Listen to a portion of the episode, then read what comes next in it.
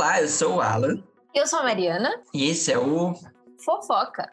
Seu resumo mensal baseado na opinião que importa. A nossa, né?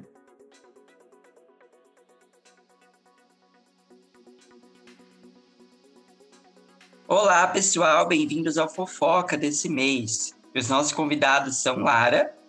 Oi, gente, tudo bom? Me chamo Lara, sou de Tapaci e é um prazer enorme estar aqui com vocês. E o Vitor. Oi, gente, eu sou o Vitor. Ai, eu sou do Pará e estou muito, muito lisonjeado por ter sido convidado. Ah, a gente vai, nesse primeiro bloco aqui, falar um pouco sobre o mundinho dos reality shows, né? Teve aí o final do BBB. É, como primeiro top, gente, final do BBB, o que vocês acharam? Olha, eu acho que a final do BBB foi muito previsível. Tipo, a gente viu a, a ascensão meteórica da Juliette, mas o que me surpreendeu mesmo foi a força de vontade do Fiuk em participar do programa, de continuar. Ele não dava nenhum real para ele na participação, tipo, nas provas mais de resistências físicas. Porque ele ganhar do crossfiteiro, eu fiquei tipo, meu Deus, saúde não significa mais nada. Várias Aí, vezes ainda, né? Exatamente. O, o Arthur se estabanando todinho, se machucando, e o Fiuk lá, fumante, continuando da prova. Eu fiquei, meu Deus, que é isso? E no final do BBB eu gostei muito da direção do discurso do Thiago, de ter começado direto pela Juliette. Foi um pouco marcante, porque eu não sei se teve em outra edição de começar já pontuando o primeiro colocado. Gostei muito da Camila de Lucas ter continuado até a final. Ainda bem que ela ficou em segundo, porque, na minha opinião, ela merecia muito. Mas, no meu coração, deveria ter sido Gil, Juliette e Camila de Lucas na final. Porque o Gil foi a estrela, na minha opinião. Além da Juliette, porque Juliette é um fenômeno. A gente pode até meio que separá-la dessa final, tipo assim, porque ela tem um status qual hoje de de um semideus de subcelebridade. Ou celebridade, já no caso, ela já está transpondo o ponto de um ex-BBB. Mas Gil, Gil para mim é, um, é o ponto do BBB 21, Gil do Vigor. Ele vai longe. E o que me alegra é saber que ele vai continuar com a carreira acadêmica dele, ele não vai deixar de seguir o sonho dele da carreira acadêmica, porém seguindo também o sonho da vida artística. Eu acho que essa final de BBB foi a surpresa. Um semifinalista tendo mais relevância do que um dos finalistas do jogo. Olha, não tenho muito a acrescentar sobre essa final. Ela foi uma final boa, não vou mentir, eu me diverti muito, principalmente nos BTs. Depois de uma edição tão boa, a gente dá aquela revisada, principalmente porque foi recheado de Gil do Vigor. Foi sim uma final boa, a única parte ruim dela foi a campeã, né? Vocês sabem, alguns de vocês devem saber, eu nunca fui. Nunca é uma palavra pesada. A maior parte do jogo eu não fui com a cara do Juliette, continuo não gostando dela, mas a final que todos gostariam seria a do G3, né? Não adianta negar. A gente, uma hora a gente gostou do G3, podem não gostar da Sara. Hoje em dia, né? Não tem gente como eu não citar ela aqui, tudo bem? Mas a final perfeita para mim seria Gil, Sara e Juliette em terceiro lugar. Assim, Você não queria que a como... Sara saísse quando ela saiu? Não sabia dessa informação. Não, Alan, eu era muito torcedor da Sara. No momento do, da eliminação da Sara, eu senti muito alívio, porque eu não estava mais conseguindo lidar com com toda aquela rejeição e gente metendo porrada daqui, gente metendo porrada dali. Inclusive, aquele 76% que ela levou, pensava que ia ser maior. Eu fiquei muito triste, até porque em últimos. Eu, eu consigo, eu sou uma pessoa que me envolve, se envolve emocionalmente com participantes de reality. Nos últimos realities que, que, tiveram, tanto a Fazenda quanto os da Globo, eu não consegui acertar um, um campeão. É, me divirto muito uns que eu escolho para torcer, mas em algum momento do jogo eles fazem alguma coisa errada, o que acaba prejudicando eles e eu tenho que ficar defendendo e defendo na minha família e defendo em rede social e quando senta eu, mamãe e minha irmã para assistir eu tenho que ficar defendendo, defendendo, isso cansa. Mas sobre o que a Lara falou do Gil, eu tô muito feliz, eu fiquei muito feliz com o pós-BBB dele. É, ele, inclusive, não sei se é verdade, né? Essas coisas que a gente lê no Instagram, mas ele recebeu 2,5 milhões de reais para fazer a campanha do Santander. Saiu ontem ou hoje aquela, aquela campanha dele com bis, gente, que inclusive eu tô comendo bis aqui agora. Eu acho que é bis. Mas, assim, a, o, o, isso. O pós-BBB do Gil tá 100% e perfeito. Outros aí que prometeram ser a nova celebridade do Brasil, etc., tá sendo morno. Ah, Quem são os outros? Não, o Victor falou de outros que prometeram. Eu acho que ele tá falando da Juliette. Ele tá falando da Juliette. Da própria Juliette. Mesmo, Ai, gente, porque... não peguei o shade, desculpa. é sério, o, o, a, assim, o Pode Viver da Juliette, ele tá sendo menos do que prometeram, né? Tudo bem que hyparam a mulher lá pra, pra cima, colocando ela acima de todos, mas até eu, que não gosto dela, esperava mais. Eu não acompanho o Instagram dela, mas eu observo o que os próprios fãs comentam. Olha, não defendendo Juliette, porque eu concordo em partes com o que o Vitor disse, mas a gente tem que pensar também que a Juliette foi inserida num mundo que ela acreditava que ela teria uma rejeição absurda, que ela lá dentro ela tinha um tom de voz que parecia que ela não ia ser gostada aqui fora, que o pessoal não ia falar, ah, ela não tá no gosto do povo e etc. E ela é inserida com a maior seguidora maior estrela do BBB de todos os tempos, com não sei quantos milhões de seguidores, acima de 25 milhões ou 26 milhões, se eu não me engano. E não tem saúde mental, ela tem que ter uma preparação não só tipo de empresarial, mas também de, de saúde mental. Tem que ter um preparo para falar: olha, você é uma das pessoas mais amadas do Brasil. E é assim, no mesmo compasso que tem muita gente te amando, também tem muita gente te odiando. Você entrou dentro da casa com 3 mil seguidores, entendeu? E você hoje está saindo com quase 30 milhões de seguidores. Então, é uma, um salto gigantesco. Realmente, está sendo conteúdo muito mecânico, muito da equipe, pouco dela. Não está sendo tão real, tão natural. Verdade, mas ela está passando por ensinamentos para viver nesse mundo. Porque, sendo sincera, se ela falar alguma coisa de errado, se ela fazer alguma coisa de errado tendo tanta pessoa em cima dela, tanto holofote em cima dela, ela vai ser vai do céu ao inferno em dois segundos ou até menos. Eu acho que ela tá passando por esse momento e depois é que ela vai começar a florescer. Essa é a minha esperança. Porque esperar tanto dela e depois chegar com o conteúdo pronto, tipo, olha só, eu estou aqui com a minha mãe e tal, legal, mostrando parte, mas só que também ela não precisa ser uma vlogueira de Instagram. Ela não precisa contar da vida dela nos stories. Mas ela tinha que ter mais proximidade, não é uns stories tipo de enquete, tipo assim, você gosta de sertanejo ou de pop? Você gosta de rosa ou de cravo? Esse tipo de coisa me frustra, mano. É, é eu também Mas acho que ela tá indo com calma, porque é, é muita coisa.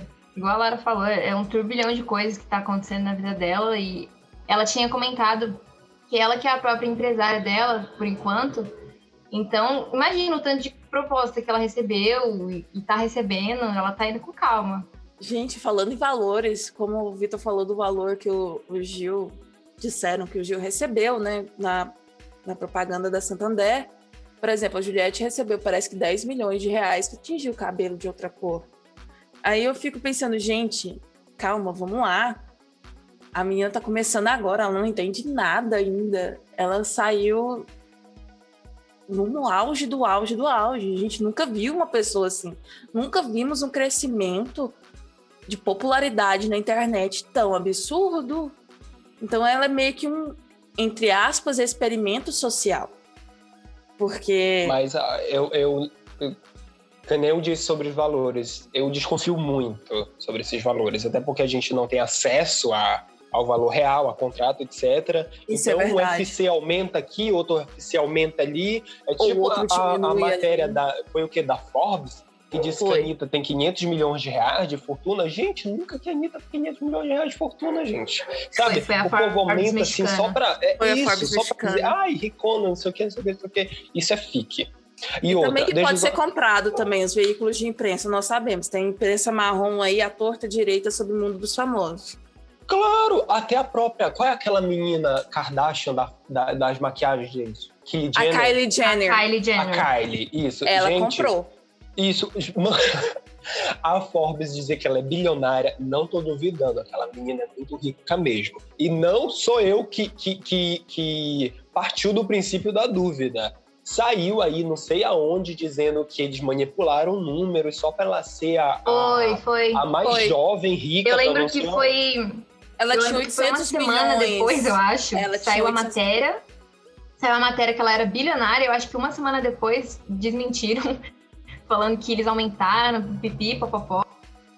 Na real, o que eu vi foi que a Kylie Jenner tinha colocado que tinha sido bilionária mas depois o pessoal somou tudo que ela tinha e dava ou 780 milhões ou 800 milhões de dólares, porque eles estavam considerando na somatória bens que seriam da família em geral, não só dela. Aí eles colocaram na conta coisas que não eram totalmente dela. Depois refizeram a conta e desclassificaram ela como a bilionária mais jovem do mundo. Depois ela voltou a ser porque ela lançou uma nova coleção e vendeu igual água, porque os fãs quiseram doar até dinheiro para ela para ela conseguir ficar bilionária. E é isso. Ó oh, céus. eu ia ainda agora fazer uma pergunta para Lara, mas eu jogo para todo mundo. É, sobre o, o caso Juliette pós-BBB. Será que isso não é uma decisão da própria pisar um pouquinho no freio, não sair aceitando tudo, até chegar ao ponto de, não, gente, eu não quero. Não, eu acho que eu, eu, eu tenho para mim que é, é uma decisão dela e também um, um, um toque dessa da equipe. Porque, pelo que a gente sabe da Juliette, pelo que ela se mostrou ali no programa, ela, ela tem sonhos, né? Ela tem objetivos. Acho que principalmente em relação à música, estava muito claro que ela queria se mostrar perante isso. E assim, a gente não tem ideia da proporção de convites que ela recebeu nesse meio tempo. A gente não tem é, ideia de quantos convites de gravadora. É, igual a gente, se a gente pegar do BBB passado, a Manu Gavassi saiu com contrato da Netflix para produzir uma série. Então, tipo, a Manu Gavassi, que não teve tão, tanta relevância quanto a Juliette, saiu com contrato com a Netflix. Não é qualquer coisa, a Netflix. Né? É uma coisa a nível global. Imagina a Juliette. Então, acho que tem muita coisa na vida da Juliette que a gente ainda não sabe que está acontecendo.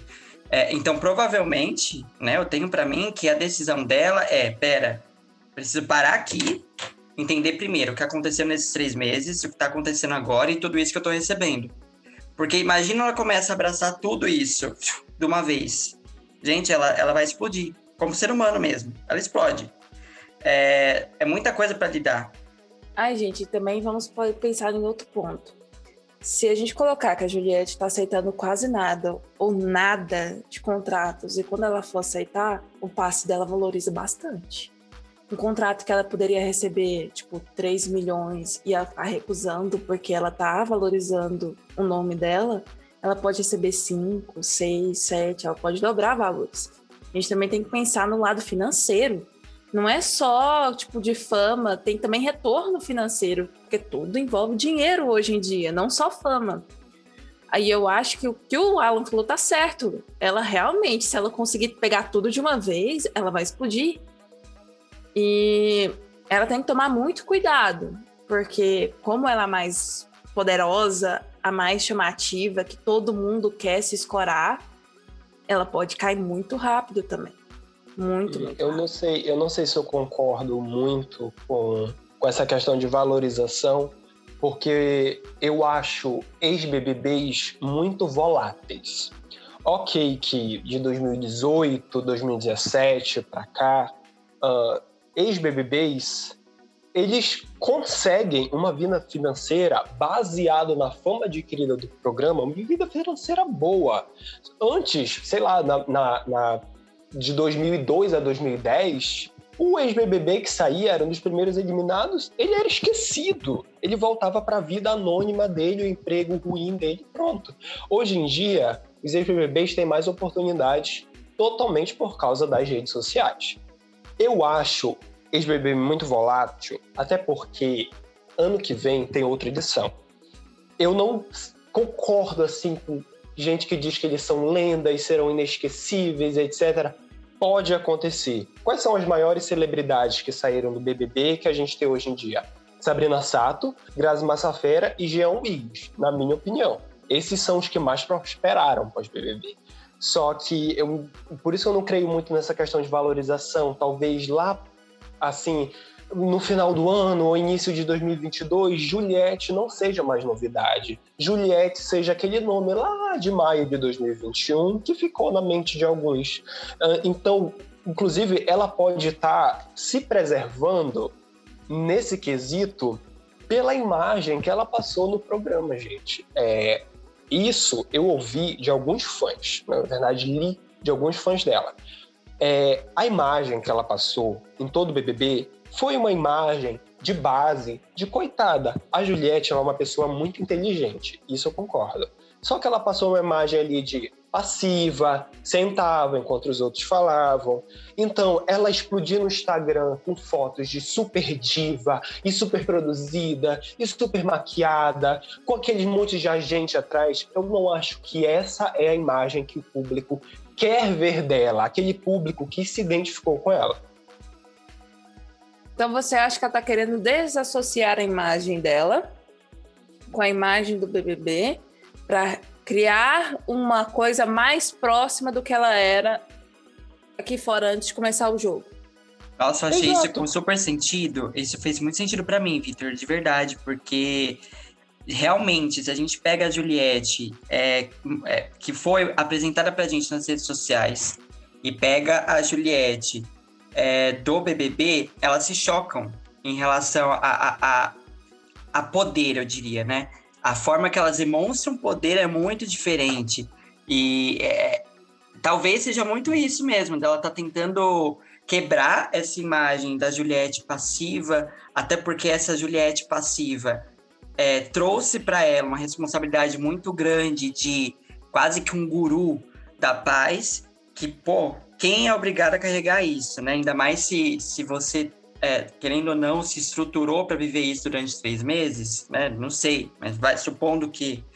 É, imagina você carregar isso pro resto da sua vida é, nessa intensidade. Então, para mim, faz muito sentido isso que o Victor falou. Mas eu achei interessante, foi esse ponto, eu não tinha parado para pensar nisso, porque no Instagram ela tem uma persona totalmente femme fatale, é uma coisa mais glamurosa, uma coisa mais chamativa, tipo, é o poder, parafraseando exatamente, acho que até Carol Conca, é o poder aceita que dói menos. E do lado da casa tem aquela Juliette que fica cantando aquela música que Deus me proteja de mim e da maldade de gente boa. E eu fico tipo, não combina. Tem um, parece várias faces da mesma pessoa. Pode ser atrativo? Pode mas para o público em geral pode ser confuso, pode ser até complicado. Eu não tinha parado para pensar nisso, eu achei muito interessante. E refletindo bem, o Victor trouxe um ponto muito interessante. Adoro. Beleza. Então, gente, seguindo o tópico BBB, é, no dia que eles estavam juntos para a primeira gravação do programa lá, do Multishow, a Kerline, né, a nossa ex-BBB favorita, ela postou um story com a cara dela e no fundo tivemos a Mamacita falando sobre o programa da Rafa Kalimann, né? Ela falou algo sobre, ah lá, me chamou de vazia e olha o que que tá vazio agora, se referindo à Casa Kalimann. Comentem. Tenho nem que comentar. Realmente o programa é vazio mesmo. Ai, meu Deus.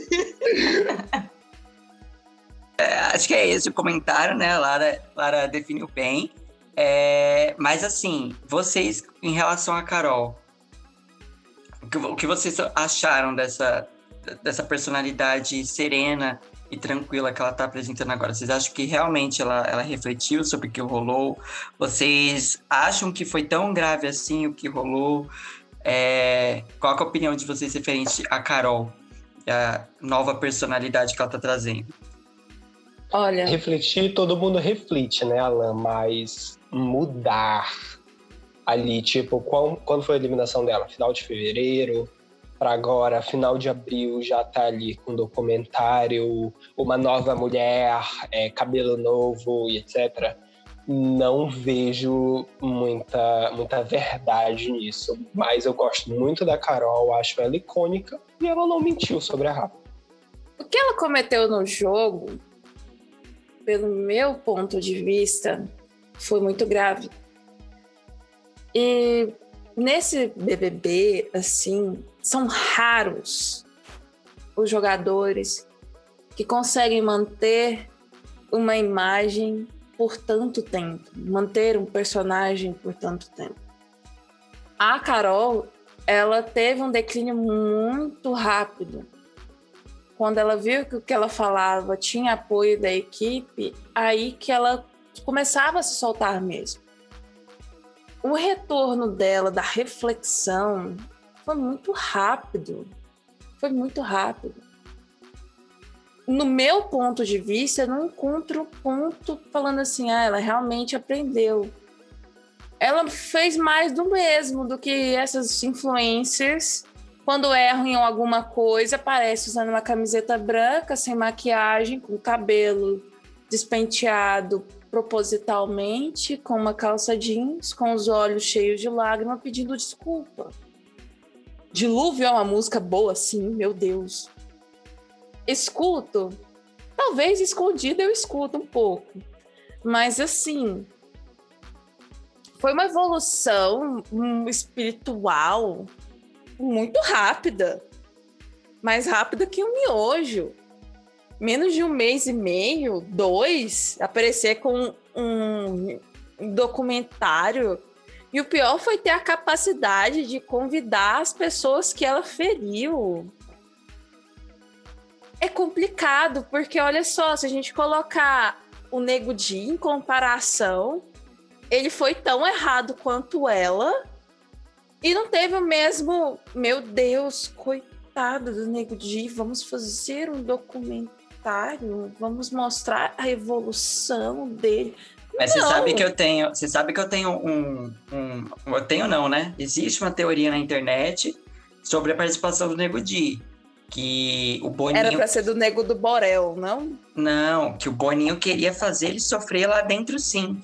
Porque ano passado, na, na edição do ano passado, o Nego Di ficou, xingou o Thiago Life, xingou o Boninho, no, no, episódio lá da Telma, né? Que ele falou da Telma. É, ele ficava xingando o Thiago Life, ele ficava xingando o Boninho. E, ironicamente, no ano seguinte, ele entra no BBB. E, gente, o Boninho, vocês acham mesmo que o Boninho não é uma pessoa rancorosa? Porque eu tenho ele é extremamente ele é extremamente rancoroso e ele não desbloqueia ninguém no Twitter. Eu sigo um monte de gente no Twitter que fala que é bloqueado por ele porque falou mal das provas do BBB, por exemplo. Então... Até falar mal da prova, ele bloqueia. Então, Hoje assim... que sim, né? A Manu, ele não, ele não quer ver ela nunca mais na vida. Gente, é, para encerrar o negócio do BBB, a única coisa que tem, a gente tá falando de pós-BBB, gente, para mim o, o, o pior pós-BBB da vida tá sendo da Sara, participando de Mega Senha, passo a repassa, e tipo, 0% de noção. 0% de noção. Olha, o Victor, pós não tá sendo ruim coisa nenhuma. Primeiramente porque tem gente que chegou depois dela, né? Chegou mais longe no jogo e nem isso tá tendo. Ela tá participando do Mega Sena sim, tá participando de Passo Repassa sim, vai ficar participando de um monte de programa que não dá 0.1 de audiência sim, mas ela tá ganhando com isso, gente. Ela tá trabalhando, ela tá aproveitando o que o BBB deu para ela. Sim, ela saiu cancelada. A Globo não vai chamar ela para ser protagonista da novela das nove, gente. Ela jamais vai ter o alcance que a Juliette ou o Gil tiveram. A Camila é maior que ela assim nas redes sociais, em questão de ser querida, etc. Mas eu acho que todo mundo é, ficar nisso, ai, Sara merecia mais, já Sara tá passando vergonha participando desses programas é, de, de, de rede de televisão fracassada, etc. Inclusive, teve. É, eu não vou lembrar a página. Não, é aquela tal de Rainha Matos, se eu não me engano, do, do Instagram. Vocês devem conhecer. Ela postou uma foto da Juliette como embaixadora da Avon, uma foto do Gil como o, com, o, lançando o livro dele, postou uma foto da Camila de Lucas para o ensaio da revista Elle e postou uma foto da Sara recebendo tortada do Passo Repassa. Foi massacrada nos comentários, teve que apagar o post. Inclusive, a Marcela, do, do ano passado, foi lá, escreveu um textão maravilhoso defendendo a Sara. Eu acho que muito desse hatezinho, entre aspas, que a Sara recebe é de cacto, sim, fã da Juliette, que, que é, é, ainda tem ressentimento daquela coisa que aconteceu aqui em março, já faz mais de dois meses, e não concordo com o hate que ela recebe aqui fora. Amigo, mas, mas, vamos lá. Eu acho que eu tenho um ponto muito, muito abrangente sobre isso da Sara, porque, ok, concordo com você, ela tá trabalhando, ela tá fazendo tudo dentro do, do, que, do que é possível, né? É, só que vamos fazer uma comparação. A Kerline, a Kerline, que saiu na primeira semana do jogo, tá fazendo essas mesmas coisas. E aí, a gente, se a gente pega a Sara, a, a, primeiro que a Sara tem estudo em marketing, sabe? Aí, se a gente analisa isso, é, para mim, ela começou pecando quando ela entrou no programa com uma equipe que não era decente. Porque, convenhamos, a equipe da Sara era muito ruim. Se a equipe da Sara fosse boa, ela provavelmente teria conseguido limpar a imagem dela com muita facilidade. Mas a equipe dela era muito ruim. Começa aí. Uma pessoa formada em marketing que não encontrar com equipe boa para cuidar das redes sociais é o fim. A equipe dela era pedante, porque tava muito ali para passar um paninho para ela, tava muito. E eles falharam pra caramba. E aí, ok, aconteceu tudo isso, ela saiu. É, existem várias formas que ela poderia ter de ter uma, uma relevância maior aqui fora porque a Sara está em todos os enredos relevantes do programa. Em todos. Só que eu sinto que parece que ela se entregou para a imagem de cancelada. E às vezes eu acho até que ela usa essa bandeira um pouco do cancelamento. Tipo, ah, eu fui cancelada, vou fazer isso porque eu já tô cancelada mesmo. Sabe? Eu sinto que falta nela um clique dela entender que ela teve relevância dentro do jogo e que ela poderia transformar isso em algo muito maior aqui fora. Só que parece que ela tá levando isso de cancelamento, tipo assim, ah, foi cancelada mesmo, vou fazer aqui, é o que tem para mim, vou fazer hahaha. Então, eu, eu vejo que ela tá fazendo muito isso, sendo que ela poderia fazer mais. Então, concordo com você que ela tá trabalhando, mas eu não acho que ela tá trabalhando dentro do possível. Eu acho que ela tá trabalhando com um pouco de preguiça em, em, em se reerguer. Mas talvez ela tenha medo de, sei lá, começar algo novo de tentar se reinventar e sofrer hate do mesmo jeito, porque tem pessoas que tentam, tentam, tentam e não conseguem. Olha só o Vitor Hugo. O que o hate fez com ele? E onde que aquele menino errou? Me diz. Sim, ele amiga, só foi mas... um pouco obcecado, mas a pessoa pode tentar reinventar a imagem dele, pode tentar lutar contra a maré, mas quando o público brasileiro pega alguém para não gostar, para quando pega um hate mesmo, não para. O jogo Exemplo, já acabou. Rafa Kalimann. A gente mesmo a tava hateando mas... ela aqui dois minutos. Gente, mas a questão é da, da, da Sara, pô, ela saiu do Big Brother e foi fazer dancinha com Álvaro. Você entende? é, é, é, é tipo assim, Cara, é muito. É, é, para mim, é a pior estratégia. Ela saiu na semana que ela saiu. Manos, fazer dancinha com Álvaro pro TikTok. E assim, a Sara era uma das que mais tinha potencial. Sim, assim. Eu, eu gostava muito da Sara. Ela poderia fazer qualquer coisa que ela quisesse se ela tivesse trabalhado na limpeza de imagem. E, e vamos falar. E, e vamos falar numa linguagem muito clara. A Sara é uma pessoa bonita. E, gente, quando se trabalha com imagem, se você é bonito, o cancelamento não é tão pesado assim para você. Né? Até porque se a gente fosse levar isso, pô, quantas merdas a Anitta já fez? E por quantas dessas merdas a Anitta já conseguiu sair? Usando o, o, o, o, que ela mais consegue usar, que é, que é a beleza, que é o físico.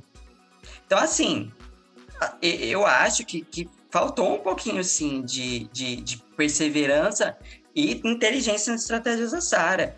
Porque, gente, ela, ela, ela era a única pessoa que eu achava que poderia barrar a Juliette em certo momento do jogo. E aí isso se reverteu, obviamente, mas se ela mudasse um pouquinho e tirasse essa bandeira de, ah, eu sou assim, é, fiz essa merda aqui, vou seguir assim porque eu sou assim, ela com certeza teria um destino muito diferente do que ela tá tendo hoje. E eu espero que ela acorde para isso, porque ainda dá tempo dela aproveitar. É assim, Alan, resumindo os pontos. A Sara não sabe usar redes sociais. Ponto. A gente lembra de quando ela saiu, ela ficava naquela porcaria, meu Deus, eu odiava tanto defender aquilo. Ai, bom dia, amiguinho, sei que é amiguinho, então vai, amiguinho. Aquilo me dava uma dor tão grande. E lá nas pinhas, meu Deus, o que tu tá fazendo na tua vida, mulher? Ok, passou. A Sara, apesar de ser formada em marketing digital, ela não vivia de rede social. Ela não usava redes sociais para se promover ou tinha algum patrocínio, etc. Eu não sei o que a Sarah fazia da, da vida dela, inclusive eu adorava brincar que ela era GP lá em Los Angeles, é, mas quem, quem não gostaria de ser? E não acho. E, Meu Deus. E não acho que a Sarah vá vingar em redes sociais, porque eu acho que não é isso que ela quer. O meu ponto é o seguinte: a Sarah, sim, ela tem medo. Inclusive, se eu não me engano, foi até com a Lara.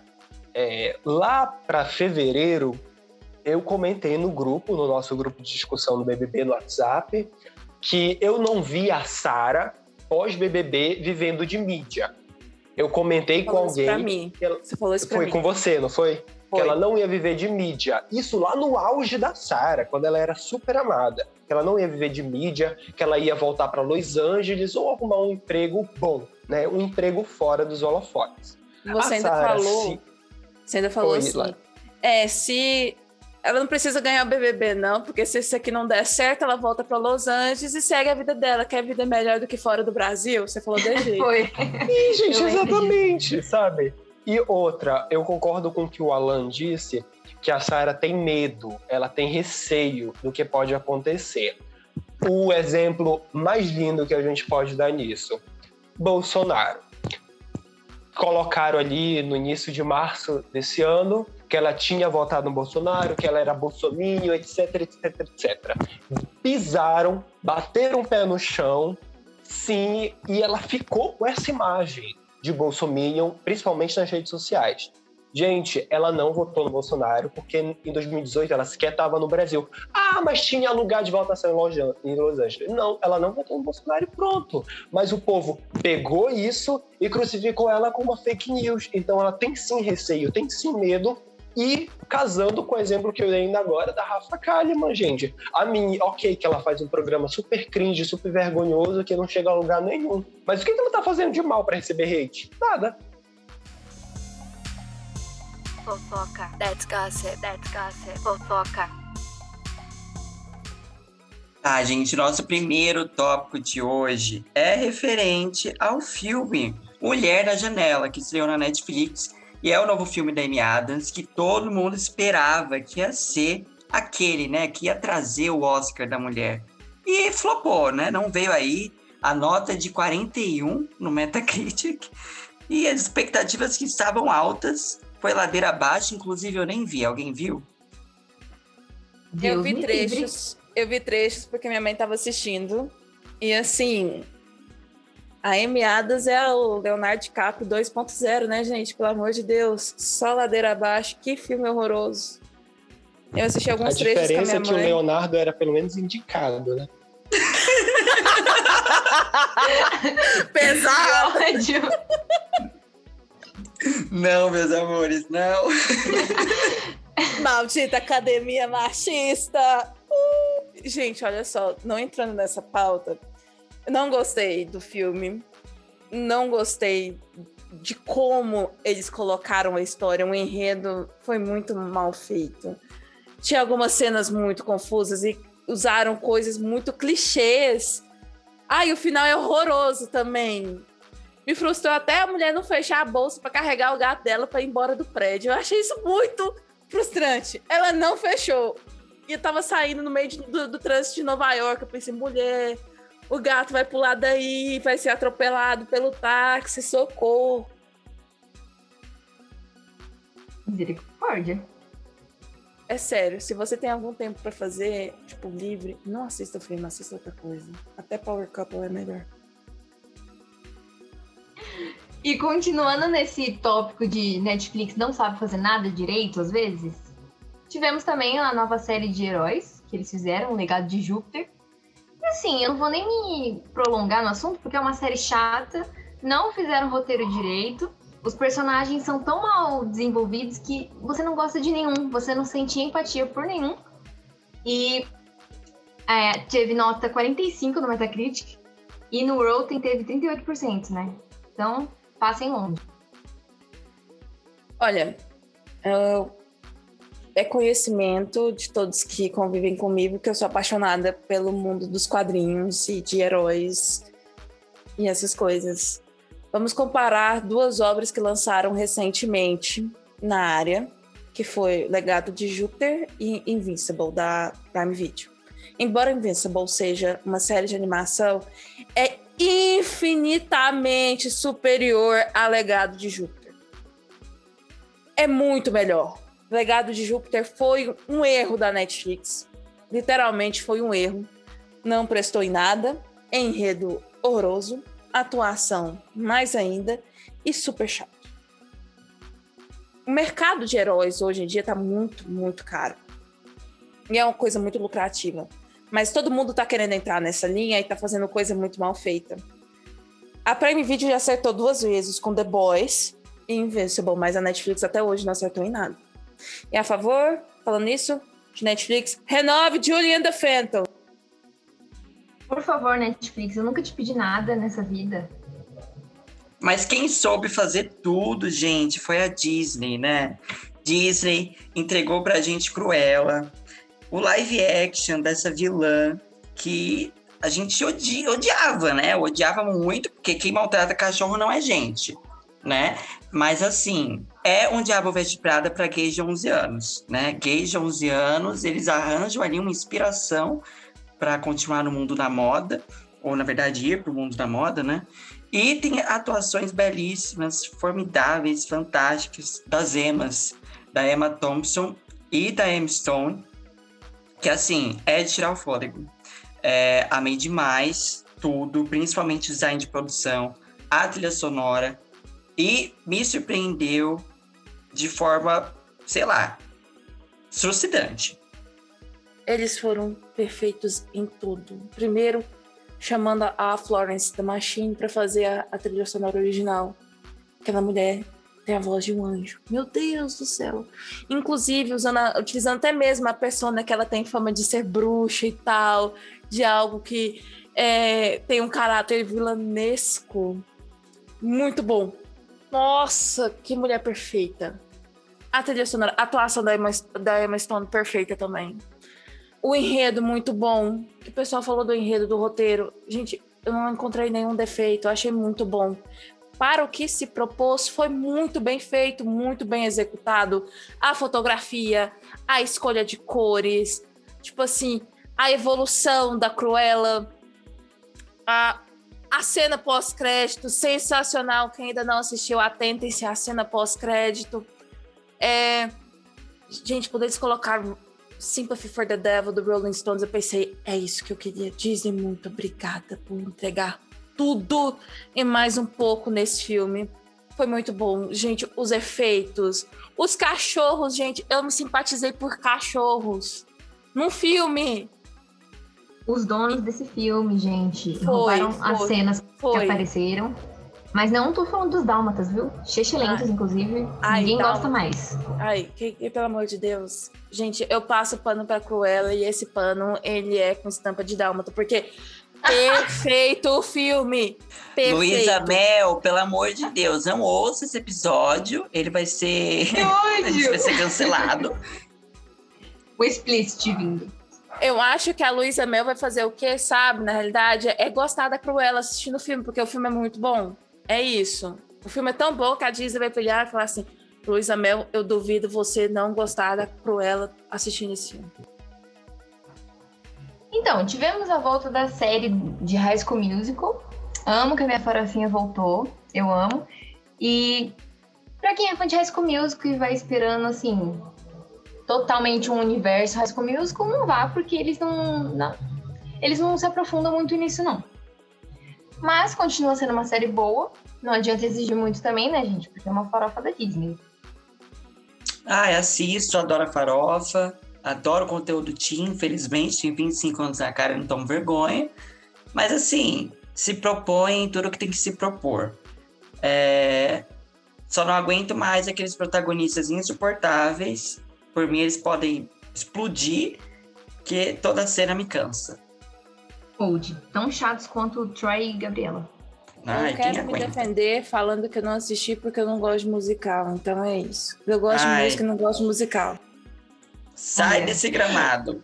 É a segunda vez em 24 horas que eu ouço isso da Lara. Eu não aguento mais. Gente, eu acho que o meu único contato, nunca gostei dos filmes, acho muito cringe. O meu único contato com High School Musical foi quando eu era criança. Tinham aqueles álbuns de figurinha. Eu não sei aí pro Sudeste se existe, etc. Aqueles álbuns de figurinha que, tipo, custava 20 centavos, aí tu ia comprando as figurinhas, é, é, é posteriormente, cada pacotinho 15, 10 centavos, ia colando, e quando tu completava uma página, tinha um prêmio, etc. Sim, tinha, amigo. Inclusive, eu nunca completei nada. Me senti o próprio fracasso. Nunca consegui completar, mas tinha. Amigo, eu também nunca completei nada. Eu só lembro uma vez que eu ganhei uma raquete de plástico. Quebrou dois dias depois, mas ganhei. Ai, amei! Pelo menos ganhou, ó, comprovou, comprovou que acontece mesmo. Em fevereiro deste ano, rolou uma investigação pelo jornal Los Angeles Times. Eles revelaram que, nossa, que grande revelação, mas que na banca de quem decide os vencedores dos prêmios, não tinha um integrante negro, né? E são 87 pessoas, né? Old, que é tudo Kakura branca. E aí começaram a mandar uma de exigência para mudarem isso. Só que aí a Associação de Imprensa Estrangeira de Hollywood estava relutante. E a NBC acabou cancelando a transmissão do Globo de Ouro esse ano. E vamos ver no que vai dar, né? Eu tô... Vamos ver se eles vão realmente mudar agora. Que pediram para adicionar mais umas pessoas, mais pessoas jovens, e maior diversidade. Demorou para acontecer, né? Mas a reputação do Globo de Ouro já não tá lá daquele jeito faz muito tempo. Já perdeu a relevância tem muito tempo. Mas, né? Acho importante isso acontecer. Embora é, eu acho que o Globo de Ouro nos últimos anos premiou mais filmes diversos do que do que o Oscar que deu ali para tapar um buraco ou dois. É, Oscars relevantes na noite para filmes de, de, com diversidade, só para fingir que também não existe esse problema dentro da academia, né? Sim, e assim, tava até rolando coisas de que rolava suborno, né? Que os estúdios pagavam viagem pro, pro set de filmagem, tudo pago, até os cinco estrelas. E aí eu, hum, nossa, mas o suborno, eu acho que ele sempre existiu e ele não é exclusivo do Globo de Ouro. Com certeza. Gente, o que que tá acontecendo, né? Bora lá, Globo de Ouro. Eu sempre gostei da premiação. Sempre achei um clima ali bem despojado, bem trash, bacana de assistir, para dar algumas risadas. Principalmente no, nas intros, que o, aquele. Não sei se eu vou falar o nome dele correto, Ricky Gervais e a Amy Pillar com a Tina Fey. Adoro os monólogos deles. Era a cereja do bolo do Globo de Ouro. O que está acontecendo? Principalmente agora nessa pandemia, teve tanta premiação que perdeu a relevância que eu acho que a gente vive um momento de overdose de premiação, sabe? A gente não aguenta, principalmente na música. Né? O filme, quais são, de filmes, quais são as maiores? Globo de Ouro, Oscar, tem o Critics' Choice, tem o SAG Awards, de música tem Grammy Awards, tem Billboard Music Awards, tem VMA da MTV, tem o American Music Awards, tem o European Music Awards, sabe? Eu acho que a gente vive essa overdose que perde a graça, perde a novidade. É, não é novidade para vocês que Oscar, Globo de Ouro, Grammy bateram as piores audiências da história esse ano. Mas sim, a culpa é das academias. Elas não evoluem, elas não querem pensar para frente. Eu, mais ou menos ali, quando a, quando a Gaga ganhou o Oscar em 2019, que foi o último ano que teve um aumento de audiência do programa, é, eu venho pensando no futuro, principalmente do Oscar, que é a premiação que eu mais gosto. Eles se negam a sair da TV aberta. Gente, ninguém assiste TV aberta em 2021. A gente usa a nossa TV, pra, eu uso a minha TV para conectar meu Nintendo Wii e para assistir algum programa de, do, no meu torrent. Eu coloco no meu HDMI. Pronto, sabe? O Oscar, ele poderia muito bem. Imagina aí o fenômeno que seria o Oscar ser transmitido ao vivo pelo YouTube, pela Twitch, pelo Disney Plus, pela Netflix. Se esses, esses, essas plataformas digitais suportassem algum programa ao vivo. A única coisa que mantém hoje a TV aberta viva são programas esportivos e eventos ao vivo, gente. Sabe, o Oscar, ele é uma premiação que só tem relevância em telespectador no continente americano. É, é questão de lógica. Aqui na América, o Oscar passa à noite. Ok, aqui no continente americano. Ali, Europa e África já é madrugada, ninguém assiste o Oscar de madrugada. E lá para a Ásia já é segunda-feira de manhã, ninguém assiste uma premiação de três horas de tempo numa segunda-feira de manhã. As premiações precisam se reinventar. Olha, falando em premiações, eu acho que a gente tem que pensar também muito o que o Vitor falou a respeito de se reinventar. Elas estão muito engessadas, muito old school, tá muito tipo assim, muito clássica, não tem um, um formato novo, não renovam, só acrescentam.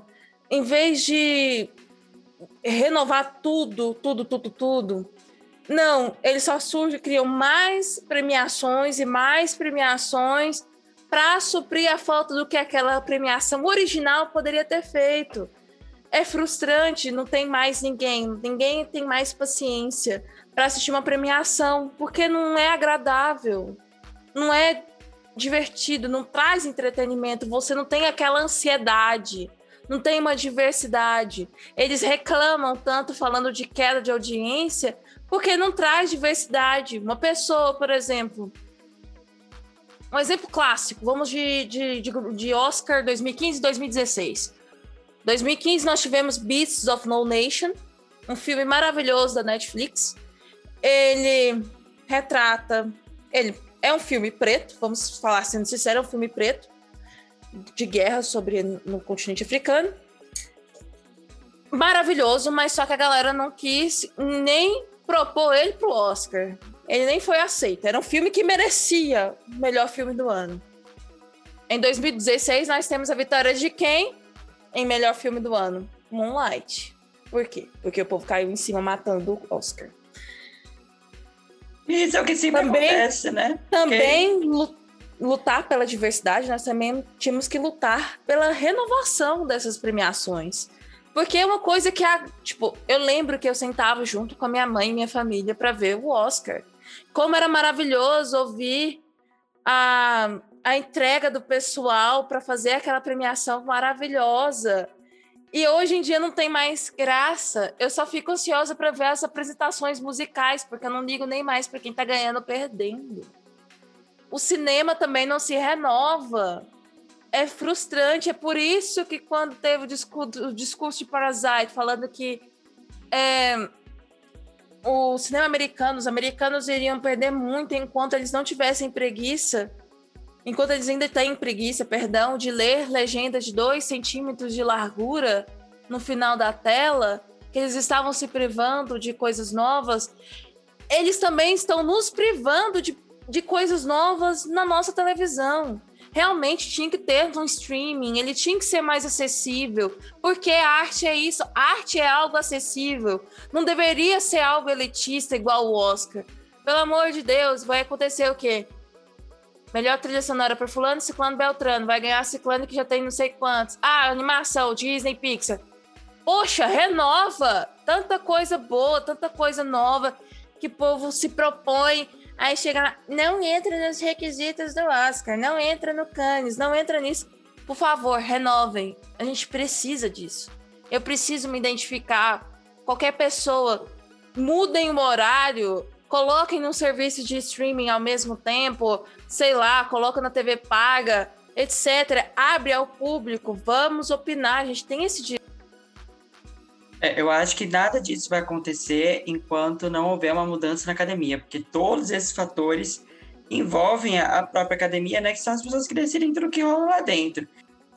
É, falando em diversidade, gente, vamos ter aí um reality show pela HBO Max que é focado no mundinho K-pop, né? A gente teve aí um, um anime que vai ter, focar no K-pop, chama K-pop é, Demon Hunters, que vão ser é, cantoras de um grupo de K-pop que matam demônios.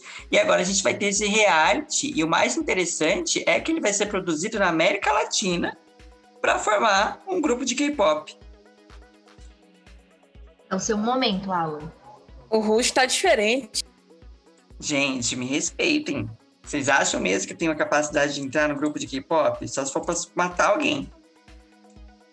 Não, eu tô imaginando o Alan fazendo as coreografias. Ai, vai ser incrível. Mas sério mesmo. É interessante a mistura, mas eu tô pensando já, tipo, vai ser só pessoa amarela fazendo isso, descendentes de amarelos. E eu compreendo, acho legal e tal. Mas já que vai ser na América Latina, vai ter um colorismo nisso aí, não. Essa é a minha única dúvida. Eu confesso que eu tô bem curioso para saber como tudo isso vai funcionar. É, não, não se tem muitas informações sobre, né? Mas eu achei uma ideia interessante e, e é um formato de reality musical é, que é, vai ser novo pra gente, né? Pelo menos pra mim, eu nunca vi nada do tipo assim. Claro, a gente tem esses que formam bandas, mas eu acho que o K-pop tem uma identidade muito, muito forte. Então eu tô atento nisso. Fofoca, that's gossip, that's gossip, fofoca. Bom, gente, esse mês também rolou o Miss Universo, que a candidata brasileira, Julia Gama, ficou em segundo lugar, atrás apenas da mexicana Andréa Mesa. E foi a primeira vez desde 2013 que uma brasileira chegou ao top 5. A última vez foi com a Jaqueline, aquela que participou da, da Fazenda do ano passado, da JoJo, e ela ficou em quinto lugar. Rolou um, um caos na internet depois da vitória da mexicana, porque acharam fotos dela em um casamento em que ela era noiva. E tinha vários comentários dela chamando o cara de marido, ele chamando ela de esposa. E para quem não sabe, não ser casada e não ter sido casada é uma das regras do Miss Universo, não pode. Então ela seria desclassificada e a coroa para... e a coroa passaria para a brasileira. Mas aí é fake news, foi foi desmentido, as fotos são de um ensaio fotográfico que a mulher fez. Então ela segue sendo a Miss Universo 2021. Infelizmente, porque a brasileira merecia mais. Concordo. Gente, inclusive, essa regra aí, eu ouvi muita gente dizendo, ai, que absurdo, etc. Eu já penso pelo seguinte lado. É as regras do concurso. Miss Universo é um, um, um, um concurso conservador. É uma competição conservadora. Você tem que se adaptar às regras. É Miss. universo, não é senhora, universo. E, e eu realmente acredito que a, a vencedora não mereceu. A brasileira foi muito melhor, principalmente na hora das perguntas e respostas. A outra lá pediu até um tradutor, gente. É, gente, os anos 2000 tá voltando com força. E junto com ele tá vindo um casal que marcou, assim, digamos assim, o começo dos anos 2000, que foi Ben Affleck e Jennifer Lopez, que foram até noivos em 2003 e agora, 17 anos depois, reataram o namoro. E aí, isso aí veio depois. Eles tiraram até uma semana de férias sozinhos. Ele foi visto na mansão dela. Eles já confirmaram e eles falaram que estão tentando fazer dar certo. Eles querem que dê certo. Foi isso que eles falaram. Eu só achei fofo, inclusive, gente. Esse negócio de. Imagina, você há quase 20 anos atrás, você namorou a pessoa. E 17 anos depois você, você, vocês se encontram. É a famosa idas e vindas do amor, né? Nossa, fica muito com Gente, Sobre isso, eu tô chocado. Eu Gente. jurava de pé junto que a J-Lo era casada. Eu vou. Eu, eu, tenho, eu tenho uma Amigo, coisa... ela, ela era noiva. Quatro tenho... anos de noivado e terminaram esse ano. Junto com o Ben terminando com a Ana de Armas esse ano também. Foi. Nossa. E tem uma coisa muito legal sobre essa situação toda. A J-Lo e o Ben Affleck não deram certo em 2003 porque um era o príncipe da, de Hollywood e ela era a princesa da, da mídia musical. E não tinha compatibilidade de horários e essas coisas, eles não podiam se ver todo momento. Então foi um rompimento amigável por falta de, de cumplicidade, porque não tinha compatibilidade de horários, etc. Só que a J-Lo deu um relógio caríssimo e belíssimo pro Ben Affleck de presente. E eles não deixaram de ser amigos nesse período. Eles sempre mantiveram uma amizade amistosa e tal. Ele casou, ela noivou, criaram famílias e etc. Nessa semana que eles saíram de férias, o Ben Affleck é visto junto com a J-Lo e ele estava usando o bendito do relógio que a J-Lo deu para ele há quase 20 anos atrás. Isso, Não, foi amores. isso foi muito fofo, isso aqueceu o meu coração. Aí, quinta-feira agora, o rapper Diddy, que também foi ex da J-Lo, posta um, um, um TBT com ela. Tipo assim, dos dois de mãos dadas e falando assim, isso é um TBT digno, algo do tipo. Pra Gente, causar intriga mesmo. E eu fiquei, gente, que babaca. E saiu no perfil do Instagram, que eu adoro, que chama Comments by Celebs, o arroba. É muito bom, é gringo, e é focado realmente nos posts de Instagram dos gringos, com comentários, tipo assim, postando os comentários das celebridades a respeito disso. E teve uma celebridade, ou uma sub, não lembro, que ficou falando assim: estou esperando, estou aguardando o movimento do Ben Affleck agora. Ele tem três dias. Tipo assim, querendo ver o que, que o Ben Affleck ia fazer depois dessa situação toda que o Diddy causou. Porque o relacionamento do Ben Affleck e da J-Lo é, é é a coisa mais fofa atualmente, na minha opinião. Pra mim é um casalzinho que eu quero postar, botar no pedestal, assim, ai, que gracinha. Porque é muito bonito, é o reencontro. Os dois não deixaram de ser amigos, um comentava sobre o outro. É meio que um Keanu Reeves e. Ai, esqueci o nome da atriz agora que fez junto. Ah, Sandra Bullock. Só que não teve reencontro da Sandra Bullock e do Keanu Reeves, mas é o mesmo tipo de complicidade que eles tinham nas entrevistas. Aí, vendo os dois dando certo, tentando dar certo, agora deu até um calorzinho no coração. E o Diri foi muito sacana, vou ser sincera, não precisava disso. Ele podia ter guardado a foto dele no Instagram, tipo assim, arquivado, sei lá. Não precisava daquilo. Gente, mas essa história é tudo que os fanfiqueiros pediram, né? Veio diretamente do Wattpad.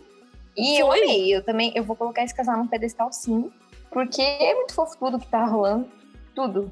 Foi reencontro, ex-maligno. Isso tá quase um Scott Pilgrim contra os vilões do mal. Ai, obrigada, Hollywood, por me oferecer esse tipo de conteúdo no meio de uma pandemia. Fofoca. That's gossip, that's gossip, fofoca. Então, rolou uma treta aí entre a Adele e o irmão dela, meio irmão, na verdade, que são de mães diferentes. É, ela tinha viajado e aí o irmão postou, assim, uma rede falando que o, o pai dele estava morrendo e ela estava lá vivendo a vida dela, viajando. Só que revelaram que ela foi abandonada pelo pai quando ela era criança e foi criada pela mãe, ou seja, ele nem era próximo dela, sabe? Não tinha por que ela, ela parar o mundo por causa desse cara. Nem, nem é considerado pai direito. Olha, eu vou comentar sobre essa situação da Adele, porque assim, eu amei o jeito que ela respondeu. Com nada. E ela tá totalmente certa, ela foi abandonada, ela não tem nenhuma obrigação, não.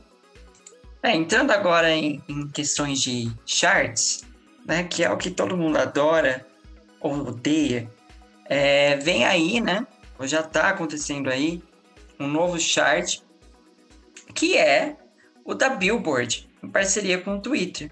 Eles criaram um novo chart chamado Billboard Hot Trending. E ele será atualizado a cada 24 horas. A gente sabe, né, que só vai dar BTS, Ariana Grande, Lady Gaga e Taylor Swift, se for baseado em, em fandoms. E ele vai pegar é, as músicas e tópicos mais comentados do Twitter para fazer esses charts. Então vai ser uma espécie de robô que vai ficar computando isso. Por isso os fandoms vão ser bem relevantes nesses charts. O que vocês acham disso? Vocês acham que vai dar muita briga? Vocês acham que esse chart pode ser relevante? Já que tem essa questão dos comentários. Hum, de relevante esse chart vai passar longe, mas pelo menos vai ter um pro Zen pegar primeiro lugar, né? Já que os tweets dele aqui pegam quase um milhão de likes, mas os streams nas músicas são bem Matou. Olha, concordo plenamente com o Victor. Mais do mesmo, vai ser irrelevante, todo mundo vai só ligar pro o top 100. E vai ser isso aí mesmo. Já que vocês querem shade, vamos de shade, né? Porque o tópico agora é sobre a Jessie e Little Mix. Porque quando a Jessie saiu da, da, da banda, alegaram que era porque ela saiu para se cuidar, né? Que ela adquiriu ansiedade depois de do Confere, que é o último álbum. E, e aí foi isso. Só que ela postou foto em estúdio. Ela já tá preparando a carreira solo dela. E fontes disseram que ela não mantém contato direto com as meninas desde que ela saiu. E o plano era manter contato, mas ela que não quis. Primeiramente, você se equivocou aí porque não é uma banda, tá? Você esqueceu o que fizeram? com, sobre Blackpink com a Fátima Bernardes. É, não é uma banda, é um girl group, primeiramente, tá? Não, não se esqueça disso. É, é... Links e, e, misturinhas, por favor, não, não tumultuem. É muito complicada essa questão da Jessie, e a gente sabe que questão, questão, questões relacionadas a grupos, né, principalmente no mundo pop, o desvende é muito real. É, sempre tem alguém que quer mais destaque, sempre tem alguém que começa a querer dar passos maiores. E, e claro que a Jess tem todas as questões emocionais dela, mas eu não duvido nem um pouquinho que ela queira se lançar como solo. Mas não sei, né? Eu tô atento pro que vem nos próximos episódios, que eu acho que vem mais. A gente já falou aqui que, que premiações não tão relevantes, né? tá saturadíssimo, todo mundo saturado de premiação. Mas no último dia 11 aconteceu o Brit Awards. E pontuei só duas coisas relevantes que aconteceram nessa premiação para mim. A primeira delas é a performance da Dua Lipa. É, foi o medley do Future Nostalgia e foi muito bem feito. Claro que saturadíssimo, eu saturei muito do álbum, mas foi um momento muito muito merecido, né? é, pra, e, e, por ela, assim, pelo que ela trabalhou. E ela acabou também levando os dois maiores prêmios da noite. O terror da OMS mereceu mesmo, eu vou concordar. Apresentação maravilhosa. Foi justo. Aquele álbum tocou tudo quanto é canto. Você pegava uma concha no meio da praia, botava no tava tocando. I wanna stay. É. Meu Deus, eu vi Concha. Que saudade da minha infância, quando eu morava na praia. Mas sobre o Brits, gente, eu não assisti a premiação, é, não vi muita coisa sobre, mas eu acho que foi dos prêmios, foi merecido. O único prêmio que não foi merecido foi o da Taylor, que ela ganhou o Icon Global, e de Global aquela menina não tem nada.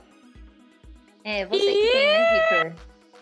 E ela representa o jovem hoje. Ela se atenta e se preza a colocar coisas de qualidade na mesa. Tirando o Lover. Ai, não fala mal do Lover. Eu prefiro ele do que Folklore Evermore. Ai, sai daqui. Vidra, como assim? Você joga hate e ainda fala que prefere Lover? Oi? Sim, eu prefiro Lover. Inclusive, Me é um dos melhores singles da Taylor, se não o melhor. Ai, Meu não, Deus gente, do céu! O que, que tá acontecendo alguém aqui? interna! alguém interna! Me que isso? É um filme? É um personagem? O que que tá acontecendo? Por favor, ah, vamos de próximo tópico. Me deu até gatinho. Ruim, saúde. Ô, garota, stalking. 21 Pilots lançou seu sexto álbum de estúdio, o Scale and Icy. É, para mim é um dos melhores álbuns do Tu até agora. É maravilhoso. Acho que fica em quê? Em segundo lugar no meu ranking? Talvez, provavelmente. E o que eu gosto muito é que eles investiram numa sonoridade mais pop do que de, costu do que, do que de costume e mais nostálgica é, pegando ali um pouquinho dos anos 90, caminhando para os anos 2000. Eu amei demais e eu tenho certeza que a Lara também amou. Olha, gente, como o Alan já disse, vamos lá. Scale and Ice, para mim, segundo melhor álbum do 21 Pilots. Em primeiro vem o clássico e tradicional Vessel. O álbum traz uma dualidade maravilhosa o Tyler acertou bastante. Eles estão trazendo o movimento do pop punk nos Estados Unidos que vem surgindo com muita força, graças ao Travis Barker. Tá sendo muito bom, tá rendendo muito. Scale Nice é um álbum maravilhoso. Vamos falar da Olivinha de novo, né? A mulher é o momento, não adianta, não adianta.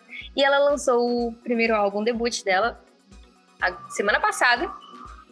E assim, ela ela arrombou todos os charts. Ela, ela tá em, praticamente no top 10 inteiro, no top 20 inteiro do Spotify. Ela pegou o primeiro lugar na Hot 100. Ou seja, gente, ela veio para ficar. E é isso. E o álbum tá bom. Eu amei muito. É música de corno, sim. Nunca fui, mas sofro do mesmo jeito. E eu acho ela incrível nas composições dela. É, as composições são fortes da Olivia. E eu gosto muito da Olivia. Eu tava muito ansioso antes mesmo dela lançar o primeiro single para ouvir um trabalho dela, porque é, ela realmente tem talento para compor. O que pega para mim, mesmo gostando do álbum, eu acho as composições, as composições não, a produção das músicas muito, muito, muito básica. Pra não falar ruim. O álbum é porca. É isso. Exatamente. Muito é obrigada. Horrível. é mal dizer. acabado. É mal acabado. É um álbum que tinha tudo para ser bem trabalhado. A gente pode comparar. Vamos comparar, vamos ser sinceros. Vamos comparar o When the We All Fall Asleep, Where Do We Ah, não dá para comparar, não. Vamos Fica comparar na questão de produção. Não. De produção. Sabe por que a não dá para comparar? A produção do álbum da Billie Eilish foi muito melhor. Ok. Não tem mas... lógica. Porque a, a, produção da Billy foi pequena também. Foi Mas, amiga, não é questão disso. Eu acho que não é questão de estúdio. Primeiro, o produtor dela não é bom, que é o mesmo produtor do Conan Gay. É, desculpa, Conan Gray.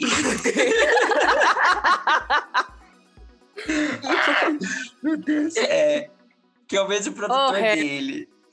E, gente, produção ruim, produção porca que é, são composições muito boas que não merecem a, a, a, produção que tem. As composições são boas, mas a produção é triste. O álbum ficou porco. É isso. Ela, infelizmente, porque ia ser um puta de um álbum de estreia maravilhoso, incrível. É verdade. Se não tivesse um produtor ruim.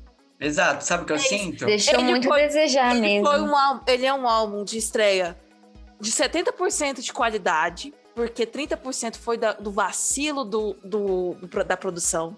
Vamos ser sinceros. Porque a, a letra é boa, a voz da menina é agradável e é clichê. É aquele sonzinho clichê pop teen que todo mundo gosta, não tem como negar. E sinceramente, Deja Vu tinha que ter sido single antes de mais trabalhado do que Good For You, porque é muito melhor. Da Olivia, eu acho que eu só espero que ela não vire a nova Billy, né? Agora, para completar sobre esse mês, temos o nosso top três músicas né, mais relevantes, formadas por mim e por Mariana. Se vocês não gostarem, pena. Em terceiro lugar, tem Ama, Sofre e Chora, da Pablo Vittar, gente. A nossa querida track.